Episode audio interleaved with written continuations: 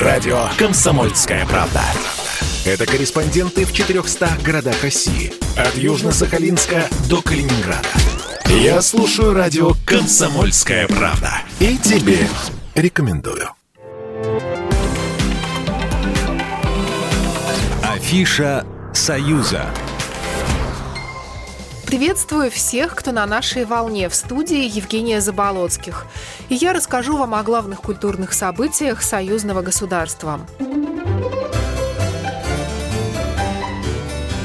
Выставки. Большая выставка российских художников в Беларуси. Она проходит в Национальном художественном музее в Минске. Выставку назвали метафорой Роберта Фалька «Живописная живопись», а устроили ее Национальный художественный музей и Государственный историко-художественный литературный музей-заповедник Абрамцева. На выставке представлено около 50 живописных работ, в том числе произведения Петра Кончаловского, Роберта Фалька, Аристарха Лентулова и других художников. А в арт-кафе вывесили работы об истории российской усадьбы Абрамцева. Выставка открыта до 12 15 сентября. Концерты. Концерты «Классика у ратуши» продолжаются в Минске. В эти выходные в Верхнем городе выступит музыкальная капелла «Сонорус». Заслуженный коллектив Беларуси исполнит произведения российских композиторов «Отца и сына».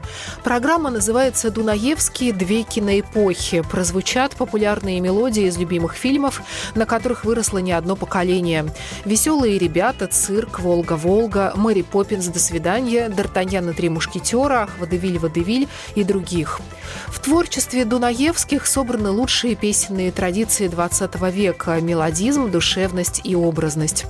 Это яркая солнечная музыка, стирающая границы между поколениями.